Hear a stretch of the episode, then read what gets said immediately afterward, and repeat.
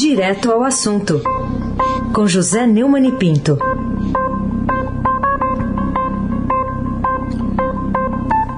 Oi, Neumani, bom dia. Bom dia, Raíssa Abac, Carolina Ercolim. Bom dia. Almirante Nelson e o seu pedalinho. Lá esgotado, Afrânio Vanderlei, Clã Bonfim, Manuel, Alice Isadora. Bom dia, melhor ouvinte, ouvinte da Rádio Eldorado, 107,3 FM.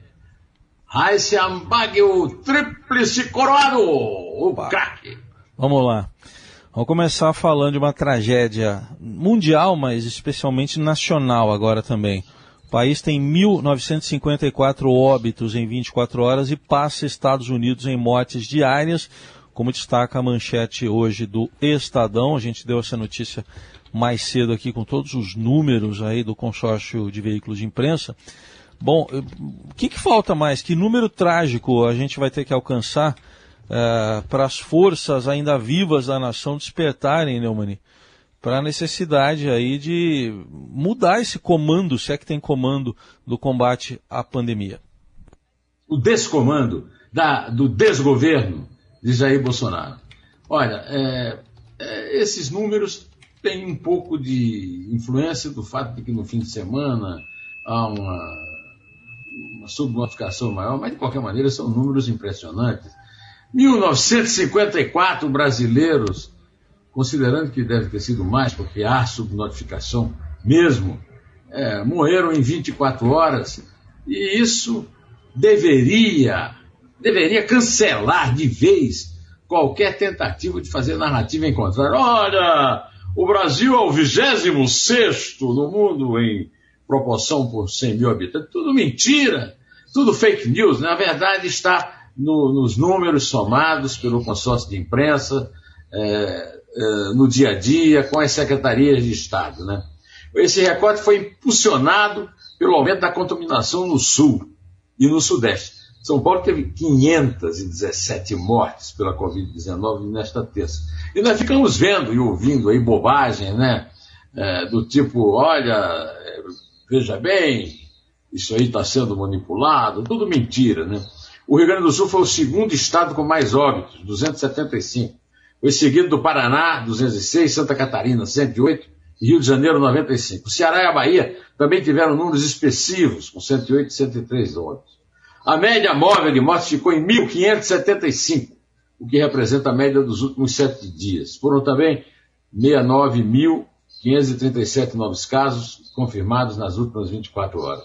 Isso aí é um balde de gelo, mas não tem comemoração nenhuma, só lamentação em nossas cabeças, despertando-nos das fake news, de um desgoverno tétrico, macabro, que investe na morte, na doença e não na saúde e na, e na economia, como diz fazê-lo a Carolina Ercolim. Tintim por tintim. Enquanto isso, o Supremo avança no julgamento sobre a suspeição do ex-juiz Sérgio Moro. Por que, que esse julgamento foi iniciado no mesmo dia em que o Brasil bateu esse recorde mundial, né? Passando inclusive os Estados Unidos é, em número de mortes pela Covid. Pois é. é esse, essa coincidência terrível né, da completa, do completo alinhamento do da cúpula do judiciário, do poder judiciário, em relação à realidade, ao dia a dia das UTIs, de um país que está na fila da UTI, está sem respirador, que está morrendo no, nas portas dos hospitais, né? é, demonstra muito bem a alienação, a distância, a tudo que você imaginar. É a hora mais imprópria. Eu, eu não sou contra julgar qualquer coisa, não sou contra que o Supremo julgue o, o Moro, o Dallagnol, não tem ninguém acima da lei no Brasil. Nem o juiz, nem o promotor. Só que a, a hora e a hora, o Supremo está sendo convocado pela sociedade a suprir a lacuna terrível que é, é, é a, a, impossibilidade da Câmara e do Senado, cujos presidentes foram comprados por 3 bilhões de reais de é, é, emendas parlamentares para substituir o desgoverno nesse desmando. Né? É, a, a sessão, o, o, o, relator da Lava Jato, o Edson Fachin, tentou evitar o, o julgamento de uma ação é, da defesa de Lula é, discutindo a parcialidade de Moro, da Lanhol e da, da Lava Jato. Mas o presidente da segunda turma, votando com maioria, conforme eu previ aqui, três é, votos sempre permanentes a seu favor, no fato, de fato foram até mais, né? 4 a 1, é, convocou a, a, a sessão e a sessão começou com um voto é, do presidente Gilmar Mendes, é, um voto chocante, porque ele mostra, inclusive para a nação, as, é, leu as transcrições dos hackers lá do, do, do Intercept Brasil, e são realmente chocantes. Só que muito mais chocantes são as mortes. Muito mais necessária a presença do Supremo, que prefere agir como se fosse um circo pinico sem tampa, como se diz lá no, no meu sertão de Uiraúna, né?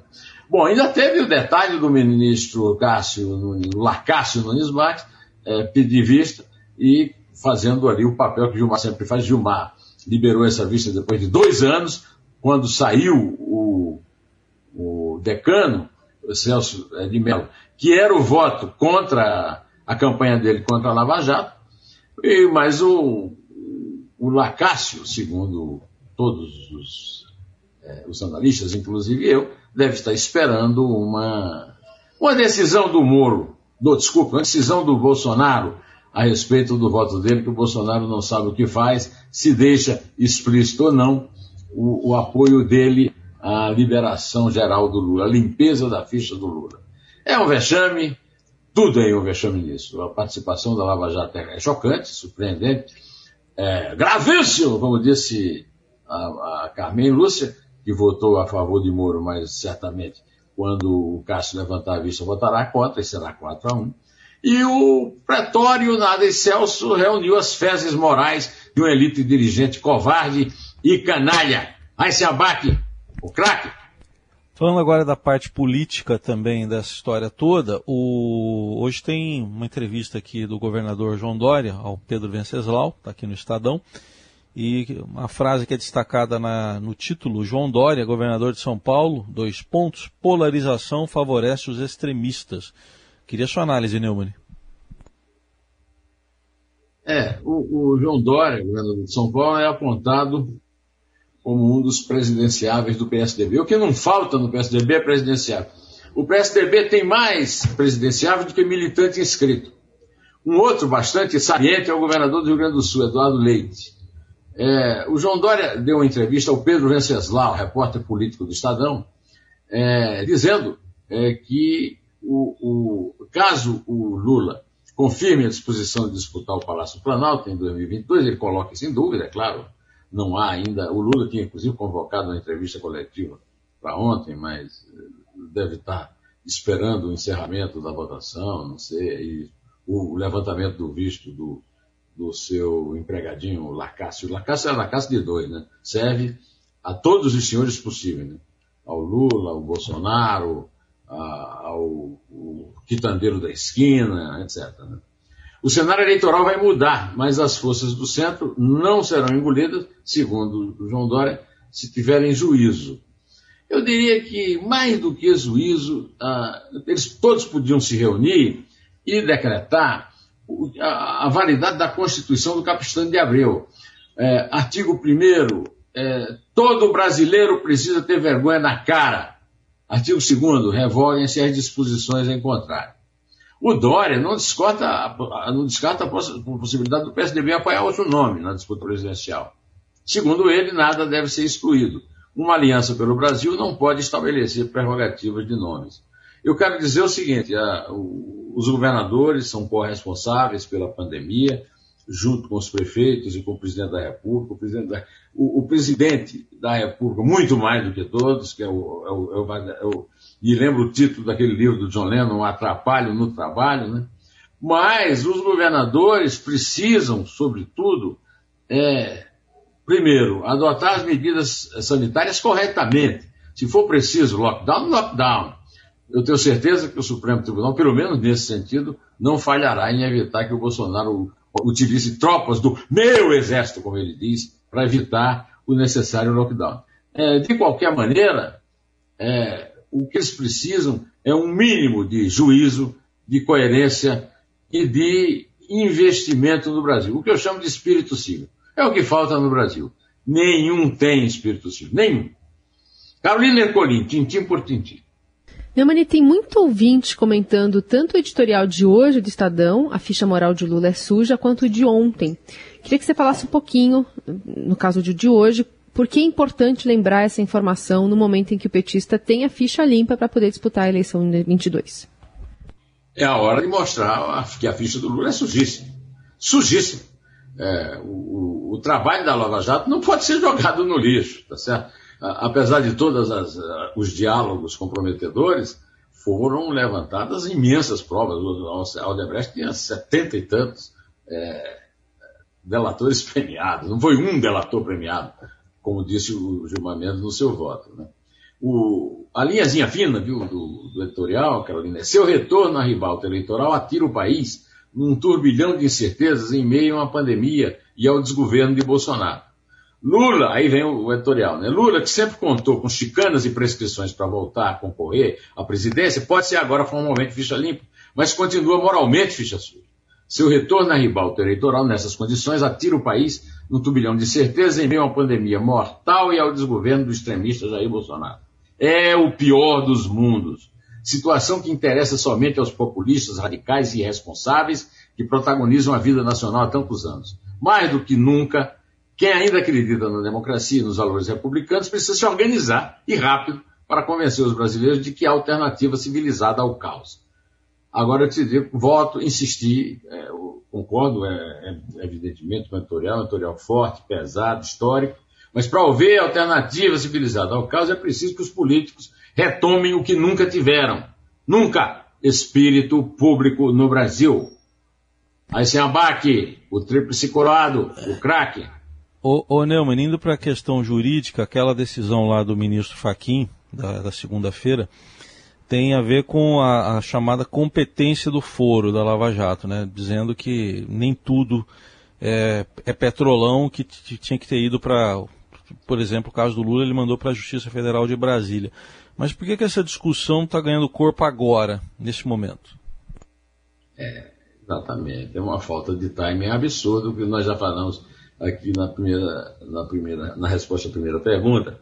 E até o, o Heisen, você chegou a ouvir alguma vez o Vicente Leporassi? Muito, eu ouvia com meu pai. É, no Trabuco? Ouvia com, ouvia é, o Trabuco é, com meu pai. Uma vez a Isabel me perguntou aqui, por que, que você lê as coisas? Eu digo, eu quero ser o, o, o Vicente Leporassi dos pobres. Eu quero imitar o Vicente Leporassi. Lembra que ele botava o jornal em cima botava da mesa? Botava o jornal na mesa e começava a ler. Mandava bala. Mandava e um dia o Delfino, ministro da, da Fazenda, pega um táxi e vai direto para responder a ele lá no estúdio. Lá no estúdio, é, na Bandeirantes. Então o que eu vou fazer agora é, é, botar o jornal aqui em cima da mesa, né, no meu computador, e ler um trecho do brilhante artigo da minha colega Rosângela Bittar, com uma presença semanal de muito brilho no Estadão, é, mostrando a tragédia e a ópera bufa. O eleitorado poderá optar pelo bom senso, que ainda não tem nome nem rosto. Segundo a, a Rosângela, o centro terá sobrevida também se os extremos, ao partirem para a guerra de extermínio, assustarem o eleitorado.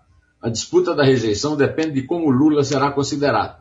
Pela mostra da repercussão internacional da decisão de restituir os direitos políticos, é possível ter uma ideia. Voltará como injustiçado e perseguido? O eleitorado pode achar, o eleitorado pode achar pouca devolução da elegibilidade para quem ficou preso mais de um ano? Por outro lado, Bolsonaro está sendo rejeitado até por movimentos de direita tentará esgotar sua reserva de cinismo para se transformar em garoto propaganda é, da vacina que renegou com sarcasmo? Não há fórmula pronta, segundo a Rosângela Bittar, para os destinos do centro. Essa história que estamos assistindo não se desenvolve como um roteiro de cinema em que os papéis do mocinho, do vilão, do juiz e do promotor são carimbados. A realidade política mistura tudo. O eleitorado, entre a tragédia e a ópera bufa, poderá optar pelo bom senso, que ainda não tem nome nem rosto. E antes de aparecer em nome e rosto, vai ser preciso, eu vou insistir aqui, aqui e pôr aqui a minha, minha, minha, minha, minha, meu fiapinho no brilhante texto da Rosário, né? Recuperar a vergonha na cara de uma classe política cujo lema, qual é o lema da classe política? Almirante Nelson. Venha a nós e ao vosso reino, nada. Aí se abate, o craque. Não, desculpe, Carolina Ercolim, Pipi por Tintim, Carolina. Olha, o, o, o Pedro Venceslau que eu citei aqui vai ficar bravo se eu não repetir aqui o, o slogan que ele me deu de graça, a rima. Vamos, Carolina. Vamos falar sobre o Banco Central que age contra mudanças na PEC do auxílio. Eis aí mais um título também em destaque hoje no Estadão. O que motiva essa ação de autoridade monetária e que consequências ela pode ter na vida rotineira do cidadão? É, Carolina, ontem a Câmara de Deputados aprovou em primeiro turno o texto da proposta de emenda à Constituição, PEC, que recria o auxílio emergencial a vulneráveis e institui mecanismos de ajuste nas despesas, como congelamento de salários de servidores, quando há um elevado comprometimento financeiro da União. É a lei da, a lei da probidade fiscal, é a lei da responsabilidade fiscal para a União, Estados e municípios. O sinal verde veio depois do próprio presidente Jair Bolsonaro ter é, endossado a, a contragosto do Ministério da Economia uma tentativa de fatiar a PEC para deixar de fora as medidas duras. Olha, a, a investida acabou não vingando. Né? Segundo a Adriana Fernandes, que me, me, me propicia essa notícia a comentar, é a nossa colunista de economia lá do Estadão em Brasília, quem atuou como porta-voz da equipe econômica foi o presidente do Banco Central, Roberto Campos Neto, escalado para tentar reverter o risco de mudanças na PEC, que deve ser votada hoje na Câmara. É, Campos se reuniu com o presidente da Câmara, Arthur Lira, e com os líderes da base aliada do governo na residência oficial do Arthur Lira na, no Lago Sul. Ô, Carolina, na Bos, Bolsonarolândia, o normal é o capitão sem noção trair a própria equipe econômica, sabotando as medidas necessárias para evitar privilégios sujos de seus apoiadores organizados das milícias populares fascistoides, fardadas e armadas, até os dentes, para tirar em quem? Heisen coroado, tríplice coroado, nos desdentados. Pode contar, Carolina, pode contar, por favor. É três. É dois. É um. Em